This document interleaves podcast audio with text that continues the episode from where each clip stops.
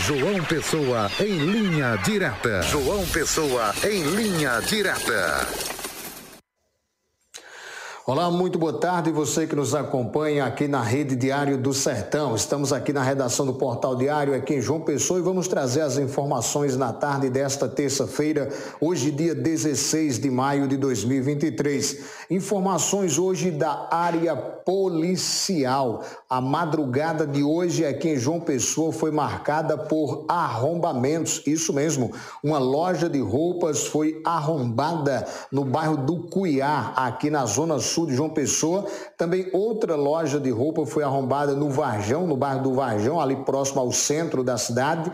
Também uma casa lotérica foi também arrombada na madrugada de hoje, contando também que houve um furto é, em uma UBS, em uma unidade básica de saúde é, da família no bairro do Grotão, também na zona sul de João Pessoa. Uma madrugada totalmente é, violenta neste sentido. O primeiro caso que foi registrado no bairro do Cuiá é, os bandidos, os assaltantes, vamos dizer assim, os ladrões, levaram quase todas as mercadorias.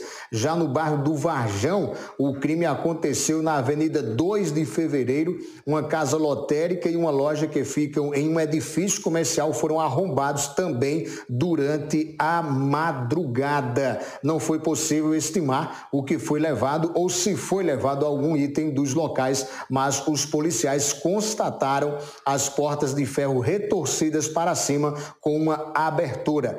Até a manhã de hoje, ninguém havia sido preso. Já o caso é, do Grotão, a Guarda Civil Metropolitana aqui da capital prendeu em flagrante é, nesta terça-feira um homem suspeito de assaltar uma unidade de saúde da família é, naquele bairro localizado é, no Grotão, aqui em João Pessoa. O homem foi preso é, no local furtando objetos. A prisão ocorreu por volta das três horas da madrugada e o suspeito foi encaminhado para a central de polícia no bairro do Geisel. Os guardas informaram que a prisão faz parte aí de um plano de rondas ostensivo que foi montado pela Guarda Civil é, para reforçar a segurança e inibir a ação de bandidos nas unidades de saúde aqui de João Pessoa. Portanto, aí a nossa informação na tarde desta terça-feira é esta, de que a madrugada de hoje aqui em João Pessoa foi marcada aí por vários